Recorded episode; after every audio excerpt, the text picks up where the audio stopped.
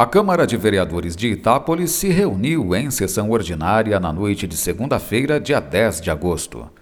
Os vereadores aprovaram por unanimidade projeto de lei que torna obrigatória a divulgação dos gastos referentes aos valores recebidos da Prefeitura pelas entidades do terceiro setor. Esses gastos devem ser divulgados nos sites das entidades, como uma espécie de portal da transparência.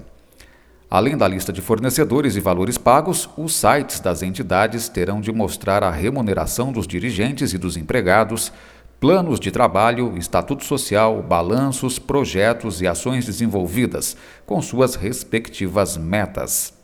Santa Casa, APAI, Patrulha Mirim e Lar São José são entidades de Itápolis que recebem recursos da Prefeitura.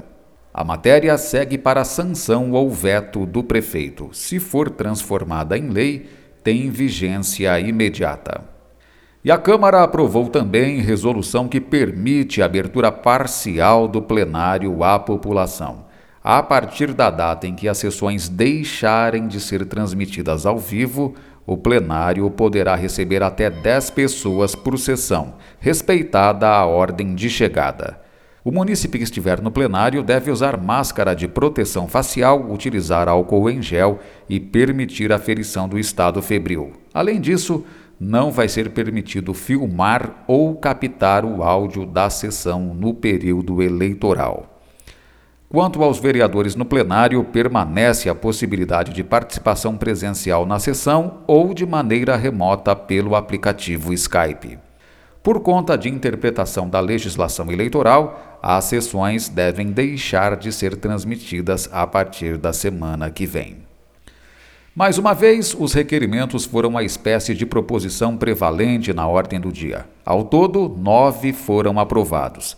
Entre eles, pedidos de informações ao prefeito sobre projetos para a escola agrícola, relação contratual entre Santa Casa e Ibimagem, pagamento de fornecedores da Prefeitura, reforma do museu, solução para a ponte que interrompeu o trânsito na Avenida dos Amaros entre as ruas José Trevisan e Riciera e Antônio Vessone e recolhimento das obrigações trabalhistas dos funcionários da Santa Casa.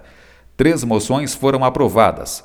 Congratulações pelo Dia do Sacerdote, celebrado em 4 de agosto, congratulação pela comemoração da Semana da Família e ainda aplauso para o Corpo de Bombeiros, para a Defesa Civil, para servidores da Secretaria de Serviços Públicos e funcionários da usina Malosso pelo empenho no combate a incêndio em Canavial no último dia 9 de agosto.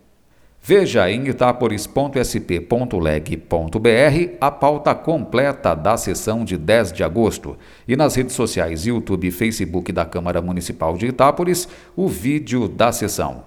A próxima sessão ordinária vai ser na segunda-feira que vem, dia 17 de agosto, às seis e meia da noite. Flávio Moraes, Jornalismo, Câmara Municipal de Itápolis.